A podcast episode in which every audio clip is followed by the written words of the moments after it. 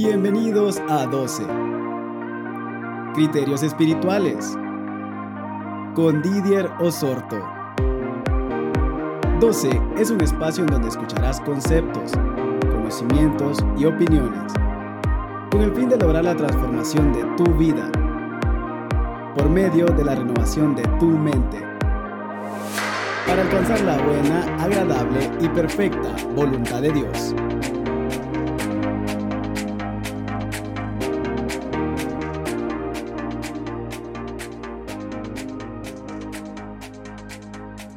Hola y bienvenidos a 12, un espacio en el cual comparto criterios espirituales que han provocado en mi vida el deseo de ser transformado por medio de la renovación de la mente, para comprobar la buena, agradable y perfecta voluntad de Dios. Este es el episodio 2 y voy a seguir la segunda parte del tema Libres del espíritu de temor. En el episodio anterior comencé definiendo el espíritu de temor. La palabra lo menciona también como el espíritu de cobardía, y es aquella falsa emoción que surge del presentimiento que algo malo nos va a suceder. En muchas ocasiones está basado en peligros imaginarios o sencillamente que no son reales. También comenté desde la perspectiva bíblica en dónde se origina el temor. Basé mi relato en Génesis en el capítulo 3 y la forma en que el hombre después del picado original cosió vestidos con hojas de higuera y se escondió de Dios por temor. Por último, hablé de las tres causas o fuentes de todos los temores. Así que si no lo has escuchado, yo te invito para que puedas hacerlo. Y si ya lo escuchaste, regálame por favor un comentario al siguiente correo 12hn.gmail.com. Es muy importante para mí que tengas presente que no soy un profesional de la salud mental, pero que después de experiencias vividas y consejerías con muchos jóvenes y adultos me he lanzado a compartir cosas que aprendí en este caminar. No pretendo tener la verdad, pero estaré contento en saber que de algo te sirven mis palabras.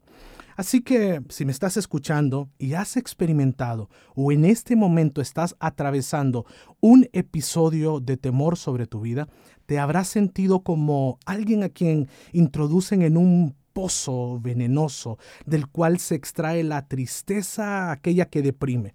Algunas veces eh, podemos sentir como un frío profundo, como de una cárcel oscura, una cárcel húmeda.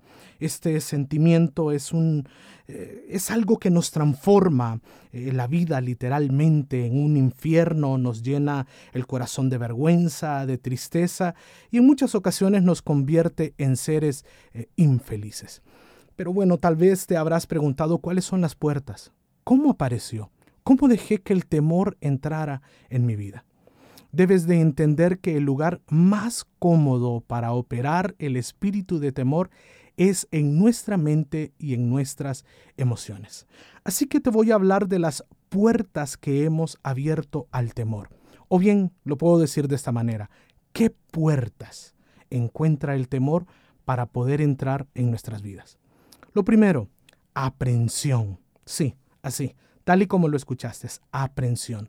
¿Y qué significa esto? Bueno, son aquellos temores adquiridos por ideas infundidas, por malas noticias, experiencias o temores que otras personas nos transmiten. Ejemplo, no te cases porque no te va a ir bien.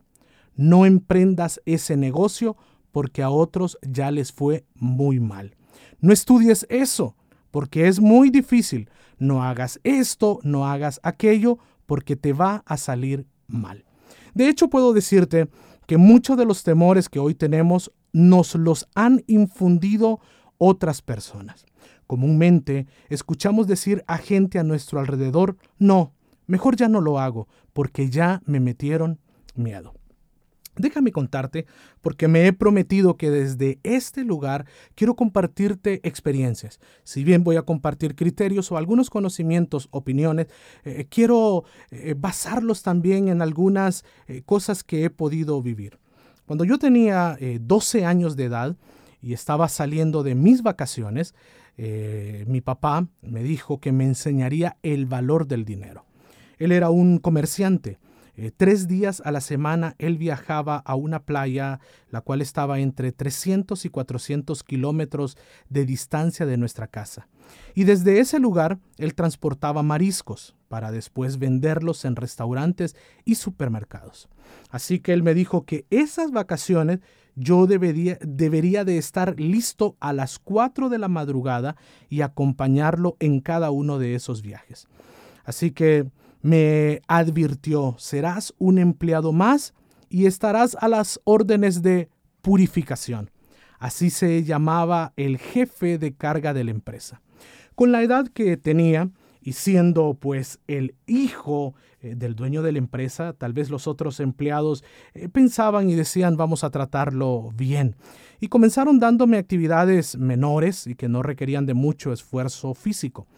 Eh, pero ese viaje en auto de lo que te acabo de mencionar, entre 300 y 400 kilómetros, había un tramo de que era de, tierra, eh, era un tramo no, no muy grato tal vez eh, para para transitarlo. Así que lo hacíamos en alrededor de unas cuatro horas desde casa hasta llegar a la playa. Constantemente eh, escuché eh, a este hombre, el cual yo debía de estar eh, a sus órdenes, pláticas y consejos, pero muy, muy, muy eventualmente, siempre él sacaba esta plática y decía, al mar se le respeta y comenzaba a contar experiencias que él había escuchado de boca de otros marisqueros. Recuerdo de que él mostraba mayor temor al contar estas historias que aseguraba haber ocurrido por la noche. Es decir, él siempre me decía, al mar hay que tenerle temor y respeto, y de noche ni digamos. Una vez, eh, cerca de las seis de la tarde, en el mes de diciembre, eh, la noche había comenzado a caer y una de nuestras canastas o cestas en las cuales recogíamos el pescado había quedado a la orilla del mar. Al darnos cuenta, eh, Pura me dijo, eh, Pura le decíamos de cariño, Didier, por favor, vaya por la cesta para que nos vayamos pronto a casa. Recuerdo que desde el lugar a donde estaba estacionado el auto hasta donde había quedado la cesta, que era la orilla de la playa, habrían tal vez 100 metros no más. Comencé a caminar, pero de repente un miedo profundo comenzó a invadir mi cuerpo. Aquellas palabras, al mar se le respeta, y aún más de noche, hacían eco en mi mente. Comencé a imaginarme tiburones, monstruos marinos, mujeres caminando por el mar y viniendo hacia mí.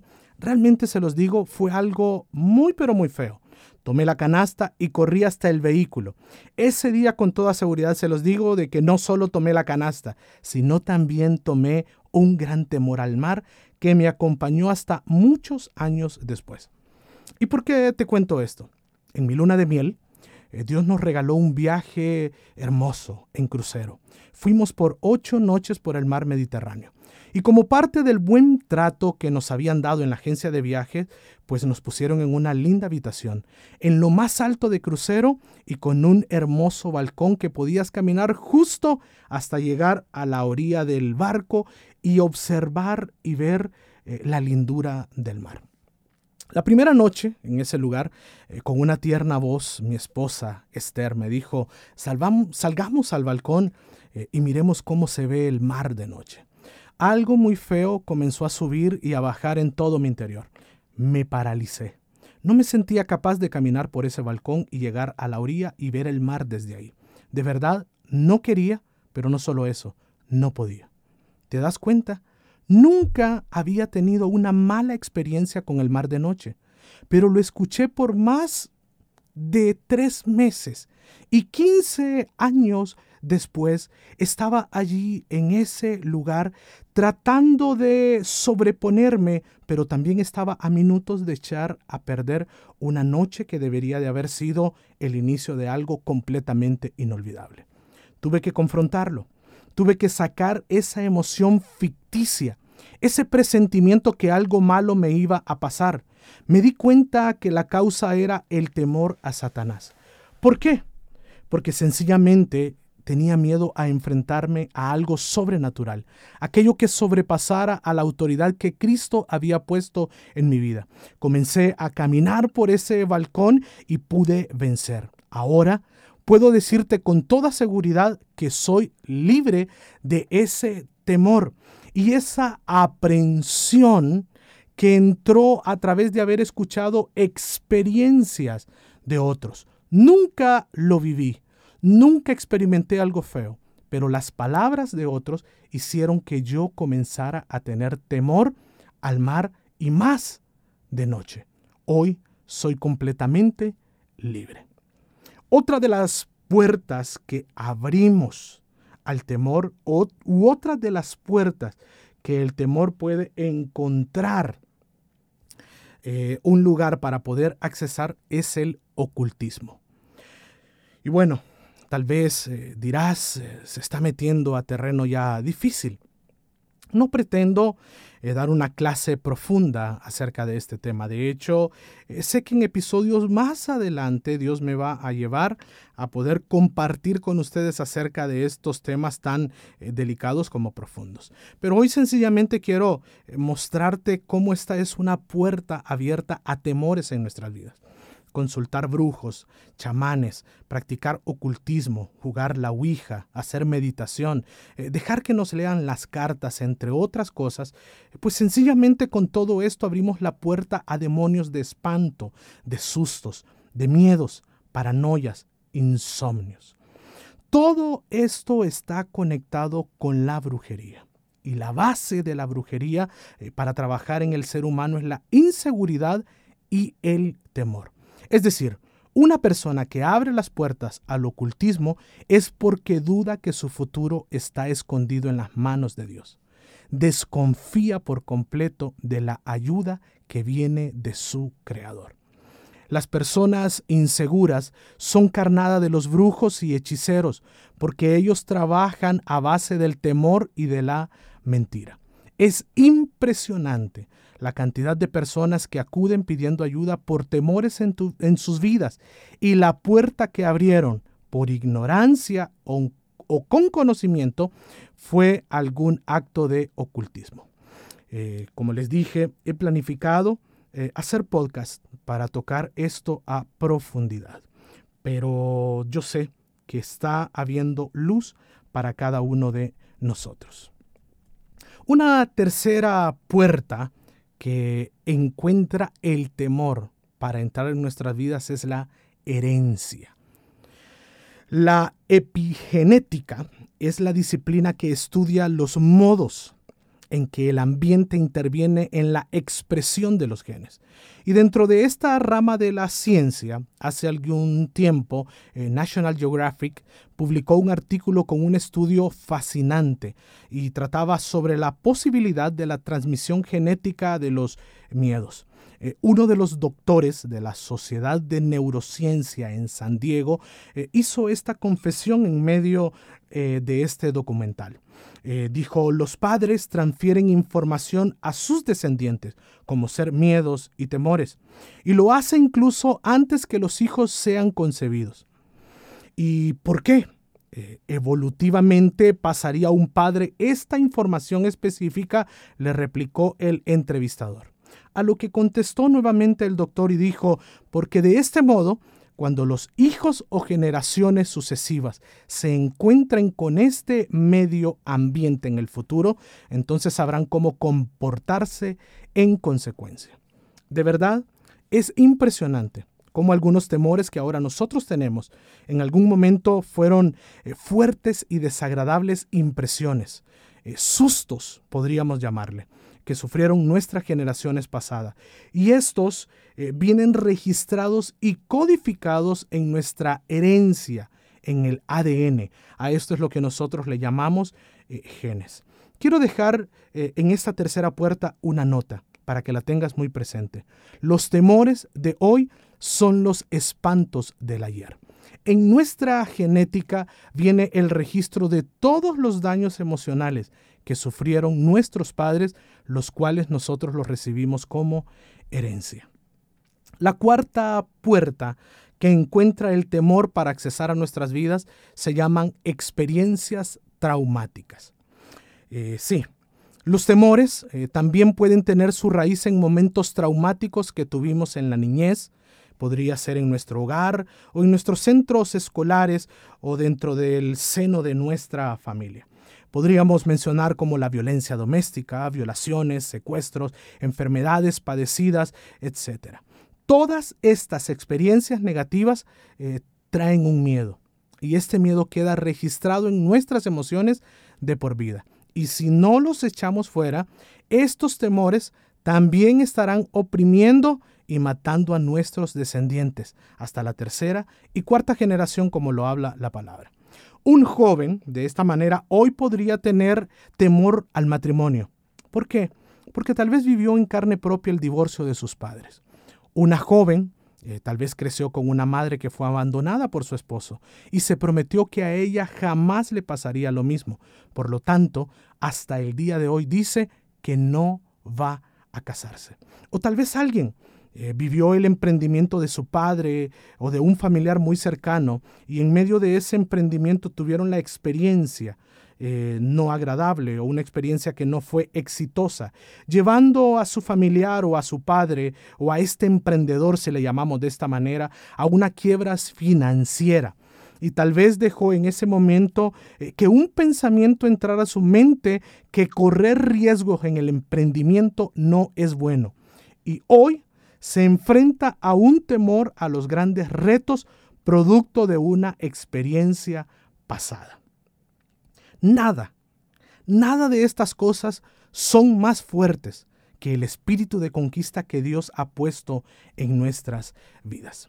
Ahora, yo me pregunto, y te hago la pregunta, ¿por qué nosotros debemos de vencer el espíritu de temor? Sencillamente te lo digo porque sus efectos son nocivos para nuestras vidas. Y a partir de ese momento quiero hablarte acerca de los, de los efectos del temor. Ya te hablé acerca de, la, de las puertas de entrada. El temor ya eh, encontró cuatro puertas, pero ahora quiero hablarte acerca de los, de los efectos y por qué es necesario de que nos determinemos a decir hasta aquí vas a llegar espíritu de temor.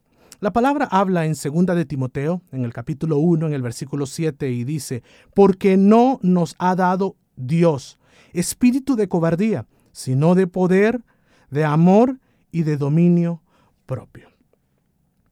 El primer efecto del temor en nuestras vidas es que nos aleja del diseño original de Dios.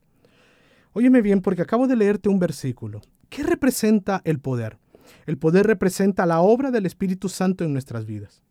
¿Qué representa el amor? El amor representa el amor, el amor del Padre manifestado en que entregó a Jesús, su único Hijo, para salvación de nosotros. ¿Qué representa el dominio propio? Bueno, se refiere a Jesús, a la palabra viviente, con la cual renovamos nuestra mente para pensar como, como Dios piensa, con libertad y sin temor alguno. Así que estas son las tres cosas que precisamente Satanás desea quitar en una persona y en un creyente por medio del espíritu de temor. Por eso te digo, el primer efecto es que nos aleja del diseño original de Dios para nuestras vidas. El enemigo quiere arrebatarnos el amor, el poder y el dominio propio. En referencia específica al amor, cuando una persona está bajo el temor, no puede amar. ¿Por qué? Porque siempre tiene desconfianza, siempre tiene inseguridad. De hecho, el, temor eh, trae recelos, celos, contienda, destrucción. Las personas con miedo a amar son inconstantes, inseguras, egoístas, miedosas y tristes. Esto es lo que persigue el enemigo al arrebatarnos el amor que proviene de parte del Padre. En cuanto al poder, el poder, te lo dije, es la representación del Espíritu Santo. Y cuando el espíritu de temor ataca, nos roba la manifestación que viene a través de la tercera persona de la Trinidad. creando de esta manera una vida inútil e inservible. La persona que está bajo los efectos del temor se convierte en cobardes y se dejan destruir de cualquier problema o dificultad. Eh, muchas personas que son talentosas pero no logran desarrollarse porque por el miedo al fracaso. Es más, te lo digo de esta manera. El creyente que está bajo la influencia del temor, su fe se debilita y no puede conquistar. ¿Por qué? Porque cae en frustración y en derrota. Una persona eh, bajo el temor no puede desarrollar sus dones, sus talentos. Eh, ¿Por qué? Porque tiene temor a que alguien más se burle o sencillamente a equivocarse. Un temor eh, prolongado y un temor que no ha sido tratado puede conducirnos a una vida con falta de poder porque es imposible ver obrar a Dios y no ver la manifestación de su poder en nosotros. El temor que hace, el temor hace que huyamos de esa manifestación por miedo a los retos de fe. Como consecuencia, nuestras vidas se llenan de amargura, de resentimiento, de frustración por no poder alcanzar los deseos de nuestro corazón. Las, escrituras nos muestran eh, que una persona negativa puede contaminar a otros. Así que ojo, porque muchas veces cuando hemos perdido el poder, también perdemos amistades por causa que nuestra boca se ha llenado de pesimismo. Hebreos en el capítulo 12, versículo 15 dice, cuídense de que nadie deje de alcanzar la gracia de Dios, de que ninguna raíz de amargura brotando cause dificultades y por ella muchos sean contaminados. Y bueno, te he hablado acerca eh, del amor, te he hablado acerca del poder, y ahora, ¿qué podríamos decir acerca del dominio? Para mí, de verdad, es una de las cosas más importantes que busca el enemigo robarnos. ¿Por qué? Porque una persona sin dominio es una persona incapaz de encontrar la calma, la paz, el gozo y el contentamiento. De hecho, la pérdida del dominio da paso a trastornos y enfermedades de tipo emocional, como ser la depresión, el estrés y la ansiedad, provocando en algunos casos hasta el suicidio. Una persona con temor es una persona que tiende a ser desequilibrada, de doble ánimo, pierde el control de sus emociones. Pero ¿qué más podríamos eh, decir acerca de los efectos del temor en nuestra vida?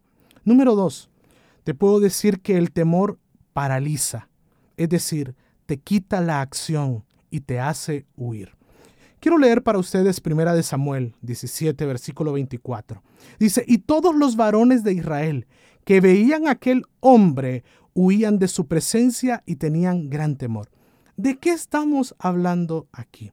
Estamos hablando de Saúl y de todo el ejército de Israel, que cada vez que escuchaban hablar aquel gigante llamado Goliat, dice que huían de su presencia y que tenían gran temor. ¿Y qué era lo que Goliat hacía? Sencillamente proferir palabras. Óyeme bien, porque muchas veces cuando dejamos que este efecto se posicione sobre nosotros, sencillamente lo que pasa es que antes de iniciar algo, entonces el enemigo traerá palabras negativas a nuestras vidas. ¿Para qué? Para cauterizar nuestro llamado, para cauterizar todo el poder que Él ha depositado en nosotros. Y estaremos igual que el ejército de Saúl. Vamos a huir del enemigo y nos vamos a llenar de gran temor.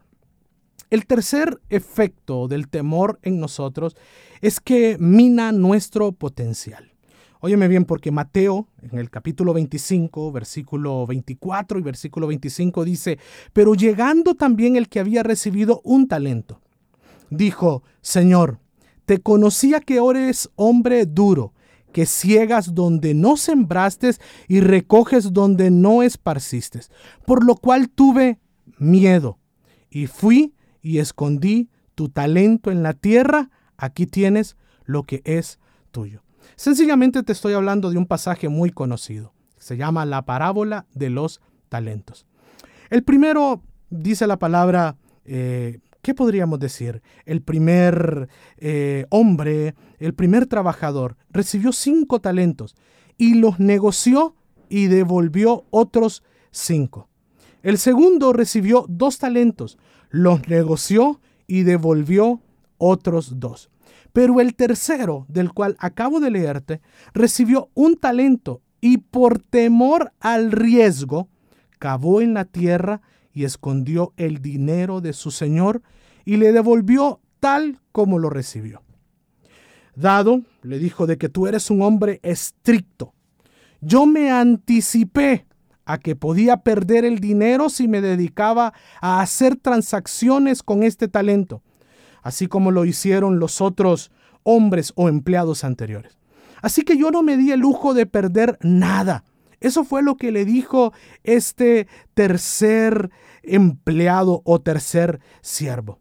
Incorrecto, totalmente. El dinero ahora valía menos. Eh, ¿Por qué? Por causa de la inflación. Ni siquiera lo intentó. El miedo no le permitió explotar el potencial que él tenía. Sencillamente podemos concluir que el temor minó el potencial que Dios había puesto en él. Pero ¿qué más? ¿Qué más puedo eh, decirte? Sencillamente asegurarte algo y es que cuando el miedo entra por la puerta, el talento se va por la ventana. De cualquier óptica o cualquier modo que quieras verlo, el temor no es beneficioso para nuestras eh, vidas. Dice la palabra en Primera de Juan, en el capítulo 4, versículo 18, en el amor no hay temor, sino que el perfecto amor echa fuera el temor, porque el temor lleva en sí castigo, de donde el que teme no ha sido perfeccionado en el amor. Pero también Proverbios, en el capítulo 29, en el versículo 25, dice, el temor del hombre pondrá lazo, mas el que confía en Jehová será exaltado.